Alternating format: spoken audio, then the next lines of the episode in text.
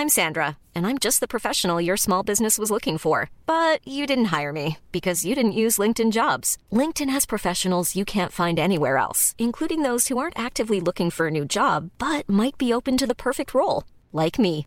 In a given month, over 70% of LinkedIn users don't visit other leading job sites. So if you're not looking on LinkedIn, you'll miss out on great candidates like Sandra. Start hiring professionals like a professional. Post your free job on linkedin.com/people today.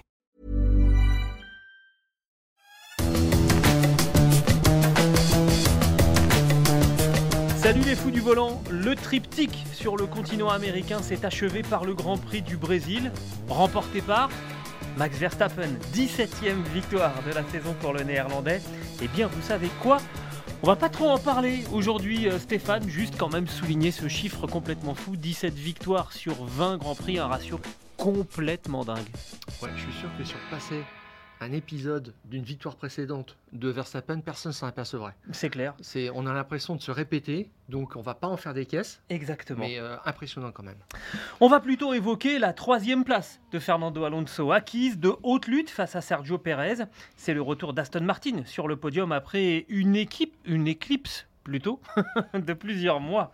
On évoquera aussi les malheureux d'Interlagos, Ferrari et Mercedes qui n'ont pas existé durant ce Grand Prix alors qu'on attendait les flèches d'argent après des performances prometteuses à Austin et, à Mexico. Et puis on parlera d'Alpine. Les deux autos ont terminé dans les points pour la huitième fois de la saison et dans le même temps, on sent Pierre Gasly prendre désormais la mesure de sa monoplace et peut-être aussi de son coéquipier. On parlera justement du rapport de force entre les deux Français. Ce podcast qui est à retrouver sur toutes les bonnes plateformes d'écoute, de Deezer à Spotify, en passant par Acast ou par Apple Podcast. N'hésitez pas à nous donner 5 étoiles et à vous abonner. Et de cette manière, vous recevrez les nouveaux épisodes directement sur votre smartphone. Alors, on commence euh, C'est fou du volant en, en revenant quelques secondes quand même sur cette 17e victoire en 20 Grands Prix pour, euh, pour Max Verstappen. Il en reste deux à, aller chercher pour, pour le néerlandais. Bon, de toute façon, euh, ça y est, il a quitté le mythique euh, 51 de, de Prost. Il est en route vers, vers Vettel. Coincé entre deux quadruples champions du monde, quand même, il y a, pire hein, dans, dans une carrière de, de pilote de, de Formule 1. Ce qui m'a impressionné quand même, c'est que euh, on l'a vu démarrer en deuxième position de la course au sprint, et là il a plongé vers l'intérieur. Euh, c'est la cinquième plus petite valeur, le run entre euh, la grille et euh, le, le premier point de freinage au, au Brésil. Et là, on s'est dit, il était avantagé. Bah non, le lendemain, en fait, il part sur la bande roulante de la première place et c'était terminé. On l'a tout de suite compris. Donc, ça veut dire que on peut le mettre dans différentes situations Ouais, et il lui arrive rien. Voilà. Exactement Bon, comme au Mexique, tout. hein, c'est ce Ouais. que j'avais dit. Au Mexique, à il, partait, il partait de la deuxième ligne pour, pour la course sprint. On avait dit, ah ouais, mais c'est un avantage de partir de la deuxième ligne. Le lendemain, il part de la pole et personne ne le double. Oui, tout à fait. Donc il, il est assez incroyable. Le regret, le petit regret, simplement j'ai, c'est que euh, Norris aurait pu le challenger un petit peu autrement. Il tente euh, deux fois, il y a deux situations chaudes où il essaie de le passer par l'extérieur et on comprend que quand il y va, en fait, c'est mort. Et euh, bon, bah tant pis quoi. Mais je, je- je m'attendais à un Norris un peu plus incisif parce qu'il a une collection maintenant impressionnante de deuxième place. Oui, c'est lui qui a le plus de podiums sans victoire. Et je m'attendais à quelque chose de, de plus percutant. Bon, à partir de là, bah, Verstappen a filé vers, vers son destin une fois de plus, sans être inquiété. Alors nous, on va plutôt s'intéresser à ceux qui, euh, bah, ceux qui ont fait la course hein, Ah bah, finalement, ceux qui se sont bagarrés, et notamment Fernando Alonso qui est allé chercher une troisième place, Euh, premier podium depuis le Grand Prix des, des Pays-Bas après un duel au couteau, j'ai presque envie de dire, avec, euh, avec, avec Ser- Sergio Pérez dans les, dans les derniers tours. C'était c'était magnifique euh, entre, les, entre les deux hommes. Et il y a, en plus de tout cela, une très très belle image euh, après dans la, dans la zone mixte, ce qu'on appelle la zone mixte, la zone où ils font les interviews, où les deux hommes se sont euh, euh, carrément enlacés. Oui, oui. Il y a eu une très très belle image. C'était euh, plein de sportivité, plein de respect entre euh, Sergio Pérez et, et Fernando Alonso. Le week-end n'avait pas très très bien commencé pour Fernando Alonso. la qualif du, la qualif du, du- Même du- pas du dans les médias, avec un coup de gueule, avec un, Ah oui, oui, un oui, influenceur voilà, Ah, tu qui veux, on avait commence par ça direct. fait Allez. courir euh, le bruit en fait d'une inversion, d'un échange de baquets euh, entre euh, Bah, justement, Pérez et, Pérez et et Alonso. Alonso. Alors la course a montré qu'il n'y avait pas besoin d'échanger de baquets. en fait, c'est ça maintenant l'enseignement. Et euh, bah, il a menacé tout simplement en fait de de conséquences, euh, entre guillemets. Alors qu'est-ce que ça veut dire? Tu vois, là, c'est là où on retrouve un petit peu le Fernando Alonso, un peu intrigant, euh, la double personnalité. Ou, un peu menaçant bah, Oui, alors on ne sait pas ce que ça voulait dire. Il a juste envie un petit peu de nettoyer le paddock de Formule 1 de, ces gens qui balancent un petit peu des, rumeurs comme ça. Mais en fait. Bah, il va avoir du boulot. elle a pris de, l'ampleur parce que Red Bull Espagne l'a, la, la, retweeté. La, retweeté, voilà, tout simplement. Et là, c'est parti tout de suite comme, une, comme une fusée. Alonso, il a ensuite été assez. Euh, controversé dans cet accrochage lors de la qualification du, sprint le, samedi. Avec Esteban Ocon. Mais moi, je ne comprends pas vraiment la manœuvre qu'il fait. Il, check ses rétroviseurs et puis quand même, il oblique vers l'intérieur du virage, là où va arriver euh, Ocon. Il le voit arriver et je ne sais pas ce qu'il fait. Euh, est-ce que c'est pour lui rendre la vie un petit peu plus difficile, mais il y avait encore de la place, mais c'est juste, il y en a qui font ça quand même. Hein.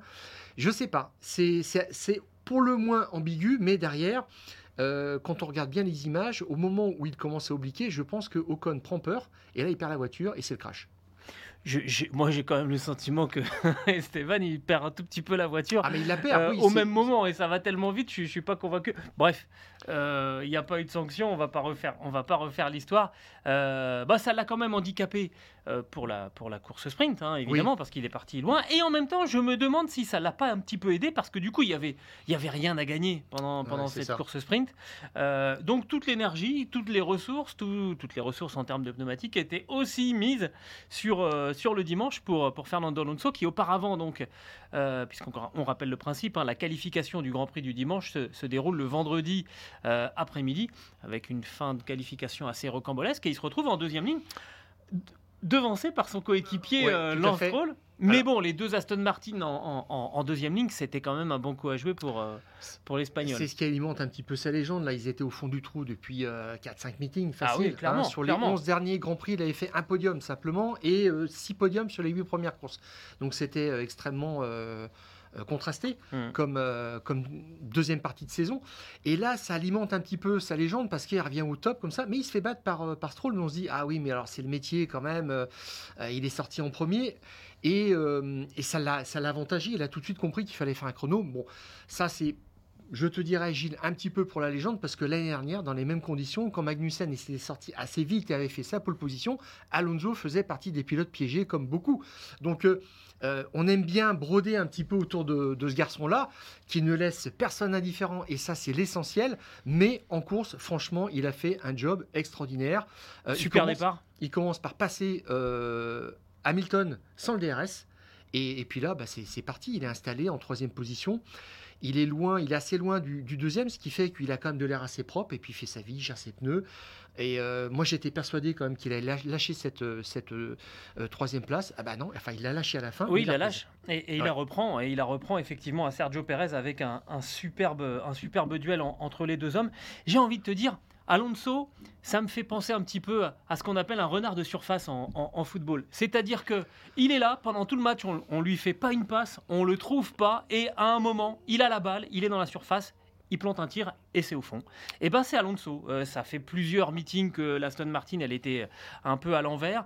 Euh, les dernières évolutions qui étaient amenées par l'équipe de Mike Crack, euh, ils n'arrivaient pas à les faire fonctionner au point finalement de, carrément euh, prendre des, pénalités pour changer la voiture, euh, sortir la voiture du régime de parc fermé. C'est ce qu'ils avaient fait aussi à Austin quand la voiture ne marchait pas du tout. Ils avaient introduit par erreur presque lors d'un euh, meeting avec course sprint oui, bah, un nouveau package qui ne fonctionnait pas. Donc là, ils étaient revenus en arrière.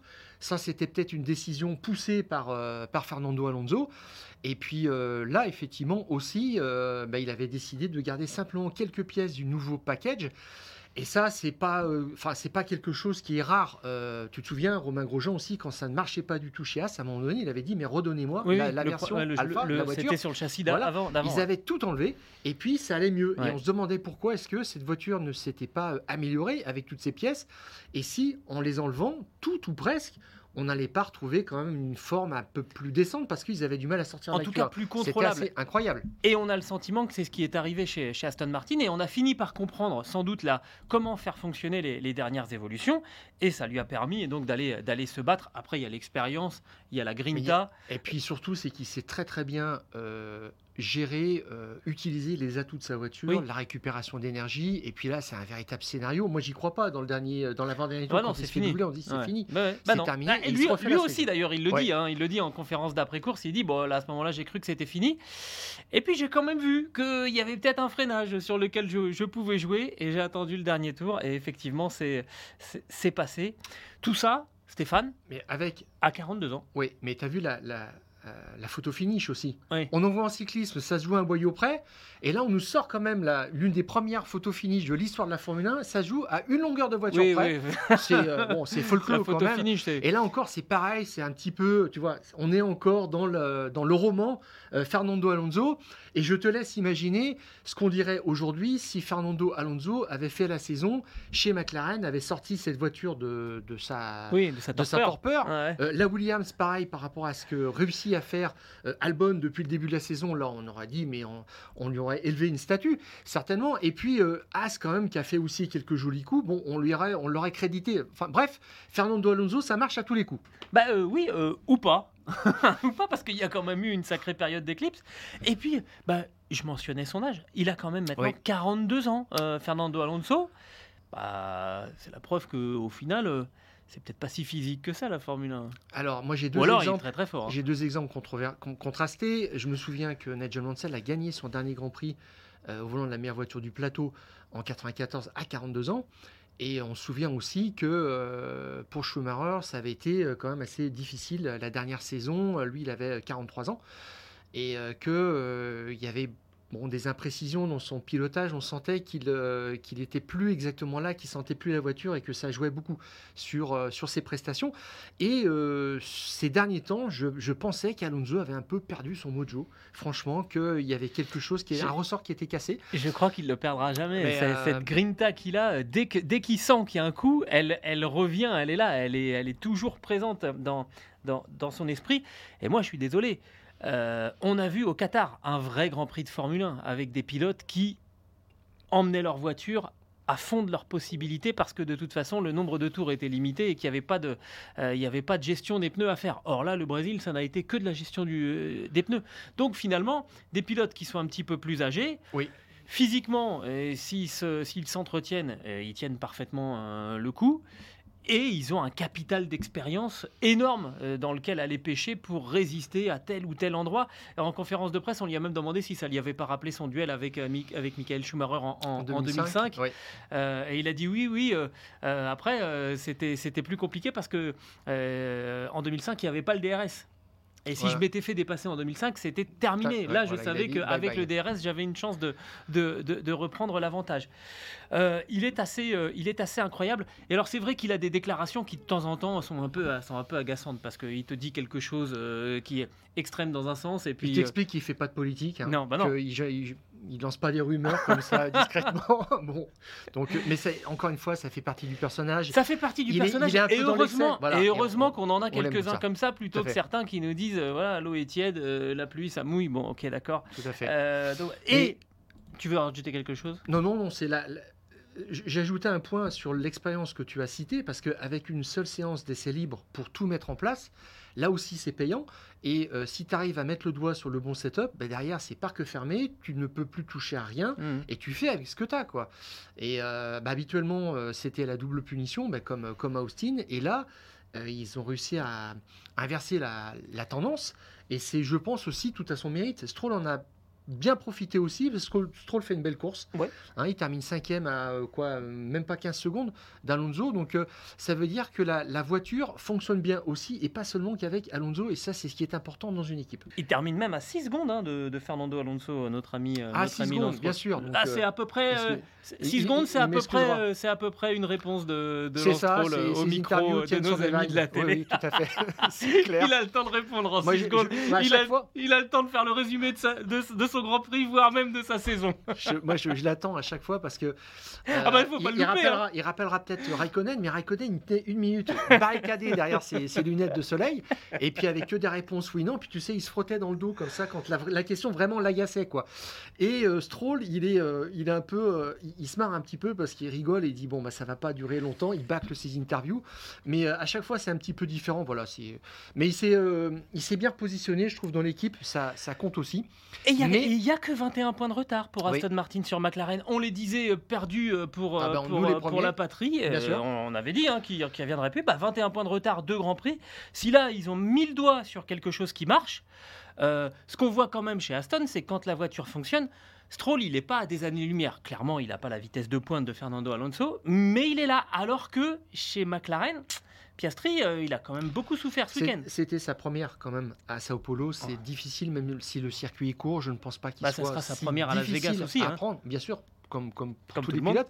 Mais la question que je, je soulèverais plutôt chez euh, Aston Martin, c'est maintenant quid de la voiture de 2024 C'est toute la Parce question. que euh, les pièces qu'ils avaient rajoutées, le- ce fameux package qui n'a pas fonctionné à partir de, de, euh, d'Austin, il, est, il est reparti à l'usine. Et puis là, ils ont repris des, quelques pièces, mais vraiment, ils y vont à tâtons. Mais qu'est-ce que ça veut dire sur euh, maintenant la, la configuration de la voiture 2024 Et là, je trouve que Dan Fallows commence à être un petit peu Le chef dur. aérodynamicien. Alors, l'ex-chef aérodynamicien de Red Bull, qui est passé directeur technique de d'Aston Martin, donc c'est lui qui a fait cette voiture qui d'emblée a très très bien fonctionné, mais maintenant il faut la faire évoluer, la bonifier, et ça c'est plus compliqué. On avait reçu dans les fous du volant euh, Guillaume Roquelin, euh, à qui on avait posé la question qu'est-ce qui fait la force d'Adrian Newey en tant que designer? Eh bien, il avait dit euh, il, comprend la globalité de la voiture, et nous on a quand même du mal, et il a toujours un coup d'avance. Il sait précisément où est-ce qu'il y a de la réserve de performance et ce qu'il faut modifier dans Ah, une voiture pour ça la faire progresser. Et le problème de Dan Farlow, je crois que c'est là. On va voir s'il atteint une sorte de plafond de verre parce que quand tu arrives avec les secrets de fabrication de d'Adrian Newey, ça t'aide à faire une bonne base, mais ensuite il faut la faire évoluer. Et c'est là-dessus qu'on va le juger. Alors, on verra ça pour, pour la suite déjà, pour la fin, euh, les deux derniers Grands Prix de, la saison. Et évidemment, euh, on attend avec impatience le début de 2024 pour voir comment ça se passera du côté de chez Aston Martin. Alors du côté d'Interlagos, euh, il y a pour moi deux équipes quand même qui ont particulièrement souffert et on les attendait quand même un peu, euh, Mercedes et Ferrari. Je ne sais pas si tu es d'accord euh, Stéphane. On commence par, Mercedes qui avait gagné l'année dernière, qui était plutôt en forme à Austin et, à Mexico et qui avait l'occasion quand même de, reprendre des points, des points importants. On pense notamment à la bagarre pour la deuxième place du championnat entre Lewis Hamilton et, et Sergio Perez. Et ça a été vraiment la, la douche écossaise euh, pour, euh, pour Mercedes. Huitième place à l'arrivée euh, du Grand Prix pour, pour Hamilton. Abandon pour George Russell. En fait, euh, pour résumer de manière un petit peu sarcastique, Mercedes a fait une sorte de grand chelem de la loose. C'est-à-dire qu'ils ont réussi à, ils ont quand même réussi à faire manque de performance sur la voiture, usure des pneumatiques et problème de fiabilité. Ils ne sont pas plantés dans la stratégie. Ils pouvaient faire quand même euh, un petit peu mieux, entre guillemets. Mais oui, c'est vrai qu'ils ont souffert. En fait, ils ont fait exactement l'inverse de Mexico, où euh, Hamilton avait obtenu une belle deuxième place. Ouais. Euh, la voiture était nulle part le vendredi. euh, Hamilton avait dit c'est un cauchemar. Et là, le vendredi, en fait, chez, chez Mercedes, on dit ben, on est content de nos, nos relais, de nos mesures. On n'use pas trop les pneus. Enfin, ça va bien. La voiture fonctionne bien. Ils étaient optimistes. Et Hamilton dit on a fait des changements avant la qualif qui ont rendu mauvaise, vraiment. Et puis, on- je, je te parlais de cette histoire de parc fermé Mais oui. sur les week-ends de course sprint, eh ben, quand tu es parti dans une mauvaise direction, c'est la double peine. Le samedi et le dimanche, tu ne peux rien faire. et soit tu la joues à la Aston euh, Martin et tu, tu sors du parc fermé et tu Voilà. prends la pénalité et tu Ouais. pars derrière, euh, quitte à avoir une chance de, de- de remonter, ce qui aurait peut-être été possible. oui, mais alors, ouais, mais quand tu es qualifié même euh, dans le top 5, top 6, euh, euh, c'est malheureusement c'est pas ce que tu peux Oui, faire. c'est hein. C'est ouais. pas comme quand tu es 15e. Mais Hamilton a dit les, les pneus euh, surchauffaient trop, nous étions lents dans les lignes droites, dans les euh, virages. Toto Ah, Wolff si a tu dit- commences à être lent dans les virages et dans, et dans Ouais. les lignes droites, y c'est y que ça aucune- y que tu vas aucun pas très vite. fort, Tout à fait. Et Toto Wolff a résumé ça en disant on a un problème en fait qui a trop traîné sur le concept aéro de la voiture. Donc euh, bon bah c'est compliqué. Et puis ils avaient relevé un petit peu aussi la hauteur de caisse par sécurité parce qu'il y a des boss à Sao Paulo et qu'ils ne voulaient pas risquer euh, une Ça, ils sont vraiment traumatisés avec cette histoire. Mais bien sûr, mais euh, là encore, ils s'accrochent à la deuxième place du, du championnat. Et ce qui les tient, c'est les 20 points qui les séparent de, de Ferrari. Donc, ils n'ont aucune marge de manœuvre. C'est ça le problème. Ouais. Et que si ça part mal, ils ne peuvent pas se dire allez, on met tout euh, en jeu, on part de la pit lane et puis on va se refaire. Non, ça, c'est terminé. quoi. Et, et les, les- les pilotes et le patron de l'équipe ont eu des, des mots euh, très très forts. Euh, c'est rare d'habitude quand il y a une contre-performance. Souvent, les patrons sont là, oui, on, va apprendre euh, de, nos erreurs. Là, là, là, euh, Toto Wolff, c'est une performance inexcusable. Euh, très Euh, médiocre. oui, il a oui, oui. précisé. Euh, George Russell a sorti, a sorti des choses aussi en disant c'était le, le- le pire week-end, le pire week-end de, de, de l'année. Toto Wolff, il a même ajouté la voiture, elle, elle ne mérite pas de gagner une course. Cette voiture ne mérite pas de gagner. Enfin, je trouve que c'est des termes euh, très Ah, très forts. Et, effectivement, ils n'ont pas, ils ont pas Ah bah, existé Hamilton, euh, il- à un moment donné, à la radio, il dit Je suis dans son DRS à Gasly et j'arrive même pas à le rattraper. C'est hallucinant. Le DRS, normalement, il donne entre 15 et 20 km/h de, de- de bonus. Particulièrement Voilà. plus puissant, Interlagos. Tout à fait. Presque trop d'ailleurs. Alors, euh, tu, te parles, tu parlais de, de partir de la pit lane. C'est ce qu'avait fait euh, Hamilton en partant sur une position reculée. Il avait euh, fait une remontée fantastique en course sprint et puis il avait gagné. L'année Mais dernière. ça, c'était 2021. Eh oui. Mais parce que le résultat de- du sprint était pris en compte pour constituer la grille de départ, maintenant c'est plus le cas, donc tu n'as plus autant de marge, non, il n'y a rien à faire. Et la, la- la chose quand même qui a bien réussi Mercedes, c'est la stratégie de, de Lewis Hamilton, parce que il résiste à, à Checo Pérez, Pérez finit par le dépasser, et là il rentre tout de suite au stand. Et, euh, et derrière, Pérez met deux tours pour rentrer lui aussi au stand. Et bah, qu'est-ce qu'on voit? Hamilton a fait l'undercut. Donc ils se sont battus avec les, les armes qu'ils avaient. Et j'ai trouvé que c'était quand même pas mal. Bah, c'est rare, rare que Mercedes dans ce fasse un coup stratégique à Red Bull. Euh, Tout à fait. Et cette année, c'est vrai qu'ils se sont quand même loupés sur quelques grands prix. C'était assez étrange. Et euh, on avait dit, alors pas moi, mais dans un épisode précédent des, des- des Fous du Volant, qu'ils ils avaient un petit peu euh, subi un déclassement, que c'était plus exactement la, la même grande équipe euh, qu'auparavant. Et ça se voit aussi sur euh, les interventions au, au- au pit stop. Ils sont moins agressifs, ils ne réussissent pas les temps que, que réussissent Red Bull. Red Bull qui a fait le meilleur temps ce week-end encore avec Verstappen pour la deuxième fois de l'année, mais Alors a généralement pas ils besoin. réussissent voilà, avec, euh, avec Checo Pérez. McLaren est devenu aussi agressif et là aussi ils ont perdu un petit peu le fil dans, dans ce, dans ce domaine-là. Donc ça veut dire que euh, il faut tout un petit peu remettre en place, mais j'aimerais pas être à leur place là aujourd'hui parce que euh, quelle définition de la voiture pour 2024 Ah, c'est ça le problème. Mais Là, ils nous serinaient qu'ils allaient dans la bonne direction, que tout ce qu'ils mettaient en, en place sur les, au niveau des pièces, fonctionner. ça fonctionnait bien et Mm, que c'était pour l'année prochaine. Bon, ben là, maintenant, c'est quid? Mais bon, je pense qu'ils pas vont- les seuls dans ce ils cas-là. vont hein. changer complètement de concept. Donc finalement, ce qui- ce qu'ils enregistrent là aujourd'hui sur cette voiture, je pense que c'est même pas pertinent. Mais euh, Lewis Hamilton, à propos de cette euh, W14, euh, sa monoplace de cette année, a sorti exactement les mêmes mots que pour la voiture de l'année précédente. Il a dit. Euh, Dieu merci, il ne me reste que euh, deux grands prix à piloter cette chose. Voilà. Euh, quand même, bon, je ne sais pas combien coûte une, une- une vo- voiture de, de Formule 1, une monoplace, mais c'est dire le peu de considération qu'il a pour cette voiture. Et puis, moi, ce que j'ai trouvé un petit peu bizarre, c'est que Russell a quand même perdu son sang-froid. Euh, à la radio.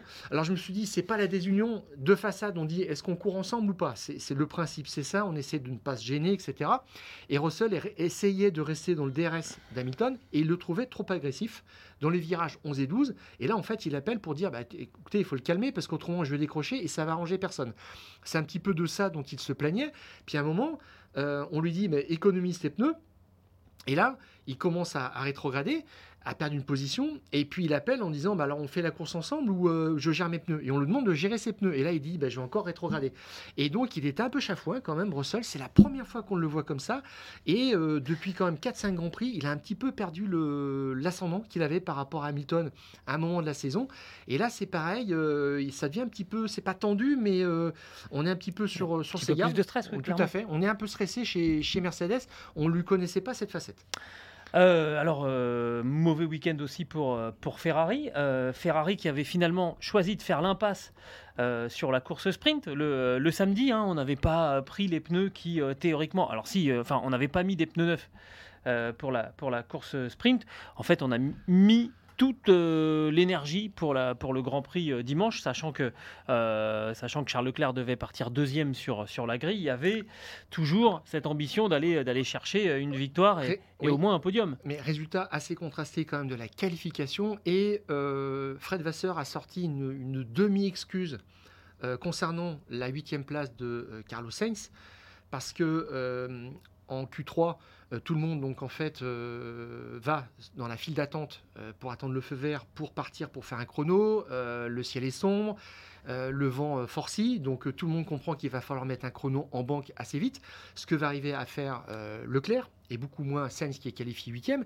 Et là, Fred Vasseur dit mais en fait on a subi notre position sur dans la dans l'allée des stands parce que on était le plus éloigné le garage éloigné de, la sortie des... de la sortie des stands. Et d'autres en ont plus profité. Alors c'est vrai que Aston Martin, ils étaient plus euh, vers le, le, vers fond, la sortie, vers la sortie, parce qu'ils étaient mal classés l'année dernière. Ça, ça se euh, décide en fonction des positions au championnat constructeur euh, de l'année précédente. Bon, ce qu'il oublie de dire quand même, c'est que Verstappen a quand même fait la pole position, alors qu'il avait une position encore plus. Je voulais pas t'interrompre, j'attendais qu'il termine. Voilà, tout à fait.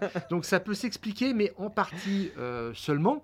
Donc, mais on, effectivement, ce qui est un petit peu dommage, c'est que Leclerc s'est privé d'un set de pneus tendres pour, euh, pour, pour la course euh, du samedi. Il l'a gardé pour le dimanche et puis effectivement on a vu que c'est pas les loin. Euh. Problème d'électronique apparemment hein, sur la, la, Ferrari de, Charles Leclerc dans le tour de chauffe qui doit donc abandonner et une discrète sixième place pour, pour Carlos Sainz. bah, c'est pas la première fois cette, cette année qu'une Ferrari n'est pas sur la, la grille de départ. Alors c'est deux no-show cette année pour Ferrari puisqu'il y avait eu un problème de réservoir d'alimentation en essence pour Carlos Sainz euh, au Grand Prix du Qatar, donc ça fait la deuxième fois. Et c'est simplement la deuxième fois dans l'histoire de Ferrari que telle situation euh, arrive. Euh, en 2002, Barrichello avait subi deux, deux non-départs, deux no-show, à cause d'un problème d'électricité en Espagne, un problème d'électronique au Grand Prix de France. Et Jean Todd, qui a eu l'occasion de, s'exprimer ce week-end, euh, a, dit que euh, en 96, il avait eu aussi ce genre de problème avec une casse moteur pour euh, Michael Schumacher dans le tour de chauffe du tour de formation du Grand Prix de France. Mais là, le V10 était entièrement nouveau, c'était autre chose. Et là, il dit, ben, normalement, ça devrait pas arriver aujourd'hui. Mais ça, il a mis un petit taquet quand même euh, gentil à, Fred Vasseur. Alors, Fred Vasseur, il en pose que depuis euh, janvier, tu peux pas tout changer. Et il y avait, on, utilisait un, un moteur par, par, par course à cette époque-là. Oui, bien sûr, mais là on en fait, on en a quatre pour toute la saison. Hein. Alors ils, doivent tenir certainement, mais il y, a un souci euh, là-dessus chez Ferrari et euh, qui doit être réglé parce que euh, ça, ça leur arrive plus souvent qu'à leur tour. Et puis, ça, je pense qu'ils ont perdu vraiment une grosse occasion de revenir vraiment sur les talons de, Mercedes. Il y a toujours 20 points d'écart au championnat, je crois. Ouais, c'est ça. 20 hein points tout rond. 20 points tout rond entre Mercedes deuxième du classement des, constructeurs et, et, Ferrari. 20 points et deux, deux grands prix encore à, à négocier. Ouais, bah euh, c'est pas un détail de terminer deuxième ou troisième du classement des constructeurs. Si c'est 20 points à reste, s'il les traîne jusqu'à la fin, on saura où les trouver de toute façon. Ah bah, ça oui, clairement. Euh, donc euh, à suivre, mais évidemment, énorme déception pour, pour Charles Leclerc. on va voir ce, que, ce, que, ce que diront. On n'a pas, au moment où on enregistre ce, podcast, on n'a pas la, raison très très précise de, de cet abandon, en tout cas de ce non-départ du, du Monégasque. bon, après, voilà, la, sixième place de, de, Carlos Sainz nous indique quand même qu'il y avait, euh, il y avait quand même difficilement euh, de quoi rêver pour ce, pour ce Grand Prix du Brésil. Alors c'est chez Alpine finalement que ce Grand Prix du, Brésil euh, bah, a tiré quelques, quelques sourires, notamment de, Pierre Gasly. Alors bon, la qualification vendredi est compliquée, la journée de samedi euh, difficile. Qualif compliqué, plus de place sur la grille parce que. Bah, on parce que grosse boulette quand même, on, traîne trop sur, sur, sur la piste. Et on avait dit que ça leur arrivait quand même un petit peu, euh, c'est question opérationnelle. Euh, non-respect des, euh, des VMAX dans euh, vitesse maximale autorisée dans la pit lane, etc. Que Gasly avait commencé l'année avec beaucoup de points retirés sur sa super licence, ça s'est calmé aussi. On, joue sur le fil de rasoir et là, quand même, il n'avait pas besoin de ça, mais ils sont fait prendre comme, comme Russell, le troisième pilote mais ça s'est bien terminé. Ouais, alors il part 15e sur la grille, Pierre Gasly, et il remonte jusqu'à la, 7e place. Et euh, bah, ça a attiré un petit peu notre attention parce que euh, bah, on s'est demandé s'il n'y avait pas une tendance de, fond euh, chez Alpine. en faveur de, Pierre Gasly et donc logiquement aux dépens de Esteban Ocon. un chiffre, deux chiffres même pour, pour souligner euh, ce point bah, D'abord au, classement, Pierre Gasly a 62 points. Malheureusement, il s'est fait dépasser par Lance Troll euh, à l'issue de ce Grand Prix du, Brésil euh, et il est désormais 11e. Mais quand même, un total de 62 points pour Pierre Gasly et désormais 46 pour, pour Esteban Ocon, qui avait fait une bonne partie du championnat devant son coéquipier, notamment grâce à son podium obtenu à, à, Monaco. Mais depuis quelques temps, bah, la tendance euh, s'est inversé et assez, assez lourdement hein, sur les huit derniers Grands Prix. En fait, on a pris, euh, bah, depuis la reprise, après, euh, après l'été, donc depuis le Grand Prix des Pays-Bas, Pierre Gasly a, accumulé 40 points et Esteban Ocon n'en a marqué que 11. On est quasiment dans un rapport de, de 1 à, à 4. et ça, c'est aussi souligné par un, rapport de force aussi en qualification euh, à l'avantage de Pierre Gasly. Quand on regarde sur les 20 euh, séances de qualif, eh bien, euh, Gasly s'est positionné 12 fois devant Ocon sur la grille de, départ. donc ça aussi c'est net. Et quand tu disais que tu parlais de tendance, moi pour moi maintenant c'est réglé. Gasly a pris le pouvoir chez Alpine, c'est lui le patron. alors il y a quelque chose qu'il faut relativiser simplement par rapport au point que tu as précisé, 62 pour Gasly, 46 pour Ocon. Au nombre des abandons, euh, Gasly a abandonné trois fois cette année, Ocon 6. Donc ça pèse quand même aussi. Hein. il n'y a que 16 points d'écart, normalement c'est plié. Et euh, Ocon était un petit peu euh, sur la corde raide. J'ai trouvé, moi, ce week-end dans les médias, d'abord par rapport à son accident sur, avec Fernando Alonso, sur lequel il n'a pas vraiment voulu revenir en, détail. Comme tu dis, il perd la voiture. Alonso fait un petit mouvement devant lui. bon, à ces vitesses-là, quand même, euh, c'est troublant. Hein, et euh, on ne peut pas lui reprocher d'avoir perdu la voiture. Mais je, crois qu'il a des circonstances atténuantes. Mais il ne voulait pas parler de ça. Il a mis la, faute sur, sur Alonso. Et puis, euh, puis à la fin, euh, au bilan de, la course, il a dit tout simplement aussi qu'ils euh, avaient trop de dégradation sur les pneus, ils avaient été obligés de passer sur euh, trois arrêts, ils étaient les seuls dans ce cas-là, et bah, c'était une voie sans issue de toute façon. Si, il a quand même gratté un point, mais c'était en rien la course qu'avait fait Gasly. qui termine septième. il avait un problème d'une extrême usure sur le pneu arrière droit qui a conditionné vraiment tout son week-end, là, clairement.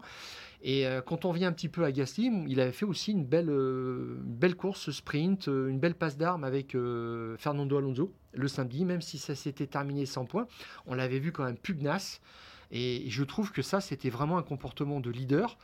Et dans l'équipe, Bon, bah, apparemment, ils sont un petit peu plus euh, détendus, il y a plus de sérénité, il y a plus vraiment. Il n'y a, a rien à perdre, il n'y a rien à gagner. Oui, c'est ce que j'allais te dire. Hein, par rapport au Malheureusement. Ils euh, sont dans une sorte de hmm. no man's land où ils n'ont plus rien à craindre, plus rien à espérer. Mais euh, ça se termine plutôt bien maintenant. Et puis, il y, a quelques, il y a des choses aussi qui arrivent qui sont assez intéressantes, comme le recrutement d'un nouveau directeur technique moteur. Eric Maignan, un ancien de Ferrari et de Mercedes, et on, dit merci qui? Eh bien, je pense qu'on peut dire merci Otmar. Zafnauer qui a été euh, lui-même remercié. Oui. Voilà, viré, euh, pour ne pas euh, dire les choses comme elles sont. Et pourquoi on remercie Parce que il arrive là, Eric Meillan, très bientôt à, Viry-Châtillon, et je pense que le recrutement date de quelques mois. D'accord. Et que c'est Otmar Zafnauer qui avait mis ça en place. Alors, bon. Otmar Zafnauer, on la, rappelle. Hein. la confirmation. Otmar Zafnauer débarqué bah, le week-end du Grand Prix de, du Grand Prix de Belgique. C'était donc juste avant, la, juste avant la trêve estivale. Et c'est à partir de ce moment-là, je trouve que Pierre Gasly est monté en, régime. Alors, je veux surtout pas mettre en relation le fait que Zafnauer était avant euh, euh, chez, Force India, tout comme, tout comme, tout comme Esteban Ocon.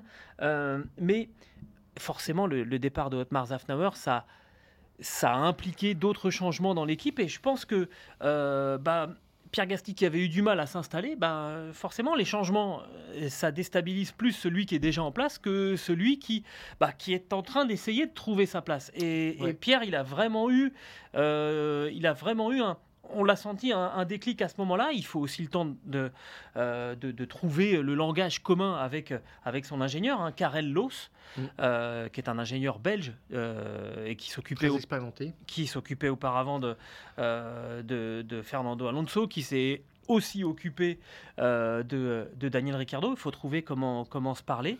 bah, tout ça, on a le sentiment que la, la mayonnaise a fini par, a fini par prendre Et, que, et que maintenant ça va de, ça va de mieux en mieux.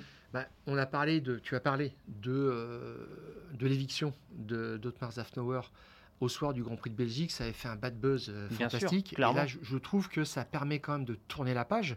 Et puis, quand tu vois que. il y avait eu les rappels à l'ordre euh, euh, de Luca De Meo aussi, hein, qui avait parlé de dilettantisme et tout. Enfin, il y avait des mots qui étaient quand même. C'était Laurent Rossi qui avait parlé de, dilettantisme. Mais Luca De Meo était, retourné aussi ah quelques bah, semaines plus tard à Einstein. Il en avait remis une couche. Pour resserrer les boulons. Et donc, ça veut dire que quand tu as quelqu'un comme maintenant Mac Elliott, qui était le numéro 2 de la technique chez Mercedes, qui a été remercié lui aussi il n'y a pas très longtemps pour ces mauvaises voitures en 2022 et 2023 qui est sur le marché, tu peux pas être insensible à ça. Alors, ça veut dire quoi? Ça veut dire qu'il ne faut pas le remettre dans un, dans un poste de directeur technique parce qu'il euh, a besoin d'être drivé par quelqu'un qui lui donne un cadre et il travaille dans ce cadre-là, c'est-à-dire chef designer ou euh, directeur de, euh, de, l'ingénierie. Enfin, c'est des gens comme ça qui sont autour de la fabrication, autour de la conception et qui optimisent les, pièces. Mais je, ne sens plus une sorte de défiance. le, je dirais pas un discrédit, mais en tous les cas, je, pense que pendant une certaine période, après le Grand Prix de Belgique, ça tentait pas beaucoup de monde dans le paddock d'aller chez, Alpine, parce qu'on dit qu'est-ce que ça va devenir? C'est la révolution permanente. Ah, ça ressemblait à une équipe qui était en train de piquer du nez et qui allait pas se relever. Bon, là, on sent quand même qu'il continue de se passer des choses. Je trouve vraiment qu'il y a des motifs d'être positif par rapport à ça et de construire pour l'avenir, à voir. Et puis, dans le même temps. Et ça, il faut quand même rendre hommage à, Bruno Famin, euh, qui est monté euh, finalement en grade euh, au pire moment. mais qui reste directeur d'équipe par intérim. Par intérim. Précise bien Alpine, ça veut dire que potentiellement, il cherche quelqu'un d'autre pour prendre en charge le fonctionnement au quotidien de, l'équipe. Parce qu'il y a un projet aussi qui est assez séduisant en WEC euh, qui se met en place avec Alpine, etc. Donc il y a, beaucoup de travail.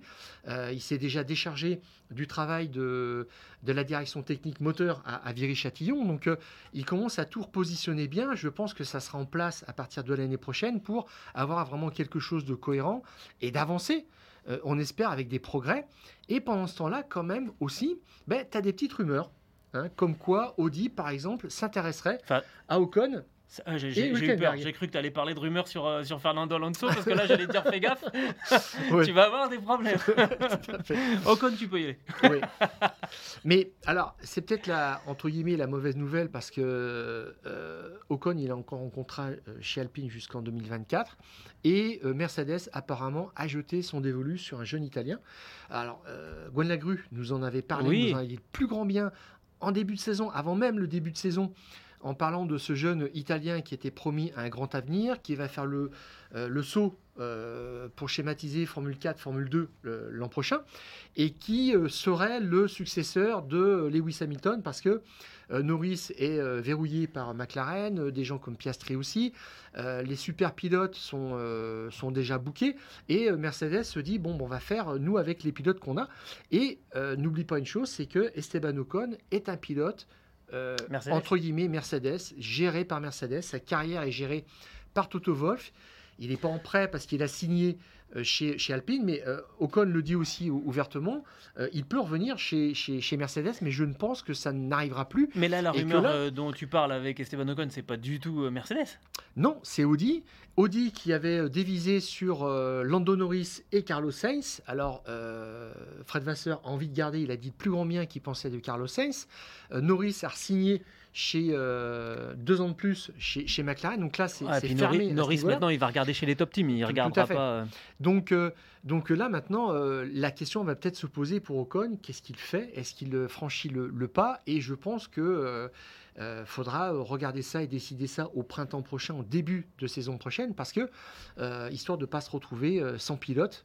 Euh, qui euh, claque la porte, hein, comme un Fernando ah, Alonso. c'est ce que j'allais dire. on, regarde le, regarde le, marché et qu'est-ce qu'il y a comme pilote disponible. Ça, ça devient un petit peu compliqué, donc il faudrait être proactif par rapport à ça. Mais je trouve que c'est un événement suffisamment important et qui euh, referme l'histoire d'Ocon et de, Mercedes. Et on verra ce que ça, ce que ça devient s'il reste chez Alpine ou s'il tente ce, ce challenge d'une écurie d'usine, pour le coup, assez puissante, qui a fait des choses formidables en championnat du monde d'endurance et au Mans. Alors on verra parce que euh, il y a d'autres rumeurs d'ailleurs qui concernent notamment euh, Audi en Formule 1. Mais euh, comme on n'est pas youtubeur et qu'on dit pas n'importe quoi avant d'avoir un peu gratté sur le, sur le sujet, on va, on va essayer d'en savoir un peu plus euh, pour vous en parler. Il nous reste encore quelques, quelques semaines. hein. Il y a deux Grands Prix. Là, on va faire une pause quand même. On va avoir un week-end sans Grand Prix. Sans victoire Euh, de sans, sans Max déca- Verstappen. sans tu, décalage tu fais le bilan du dimanche. Je sais pas, pas gagné aujourd'hui. Oui, bah, peut-être qu'il est, capable, peut-être qu'il est capable de gagner, même quand il n'y a pas de Grand Prix. pas, Il mais faudra, bah, faudra en se méfier. racing, hein, faudra tout, se hein, méfier. voilà, tu sais, les- nos, nos- nos- nos confrères de la presse écrite ont tellement pris l'habitude de, de- de dire euh, vi- victoire de Max Verstappen que ça se trouve, euh, dimanche soir, ils vont écrire victoire de. Max. Ça va, ça va partir tout seul. Ah mince, il n'y a pas eu de Grand Prix. Et donc, ça veut dire qu'on n'a même pas d'horaire à, à vous Non. donner pour euh, terminer ce, ce podcast euh, cette semaine. Ouais, on va souffler. C'est Kimi Antonelli, voilà, je cherchais le nom Ah oui, du oui. jeune italien. Andrea dont on parlait. Antonelli. On l'a- on Je l'ai pas, je l'ai pas cité on a dit Kimi, mais on n'a pas, Ah, dit, euh, d'accord. on n'a pas dit Antonelli. Voilà. Euh, bon, on en termine là-dessus. Euh, voilà, on va pouvoir faire une petite pause. Et puis après, attention, il va falloir que tu mettes ton habit de, ton habit de Allez, lumière. Là, ouais. toute ta chorégraphie que tu as travaillé, euh, j'imagine que c'est c'est pour nous faire une petite danse country. Ouais, les, les à Las qui Vegas. reviennent à la mode, fais attention. Et puis, voilà, les lunettes de soleil. C'est clair, on va en prendre plein les yeux. Ce qui, alors, bon, on, on reviendra là-dessus la semaine prochaine, mais ça sera, on nous promet un petit peu le Grand Prix ultime. De, de- voilà. Euh, Quand je vois, le, Parce cir- que quand de- je vois le demande- circuit, j'ai un peu demande- peur. voilà, demande ce, euh, c'est le cochon à l'envers, c'est ça Ah ouais, Oui, ils voilà. ont parlé de ça. Euh, non, c'est la, la Formule 1, enfin, la FIA s'occupe de ce qui se passe sur la piste, et puis le promoteur du championnat vraiment soigne tout ce qui se passe à l'extérieur, et on nous explique quand même de plus en plus que euh, ce qui se passe à l'extérieur du circuit est plus important, ou est très important. Bon, Oui. on, on va voir, mais non, là, mais on va franchir un nouveau cap, intéressant hein. ce lapsus parce que. on, on va franchir un nouveau cap à, Las Vegas Ouais. apparemment, donc on verra ça. Euh, Qu'est-ce qu'on va avoir? On avait eu une marina en plastoc euh, du côté de Miami. Mais C'était sympa, moi ça m'avait amusé. Bon, Avec la toile cirée de mamie, en faisant croire que c'était l'océan. Bref, on verra ça. Allez, on se, on se sépare là-dessus. On se retrouvera la semaine prochaine. On se mettra euh, euh, dans l'ambiance euh, de, de- de Las Vegas. Euh, on verra de quoi on parlera d'ici là. Il va bien y avoir quelques petites news qui vont, qui vont tomber. Euh, et d'ici là, Stéphane? On coupe le contact.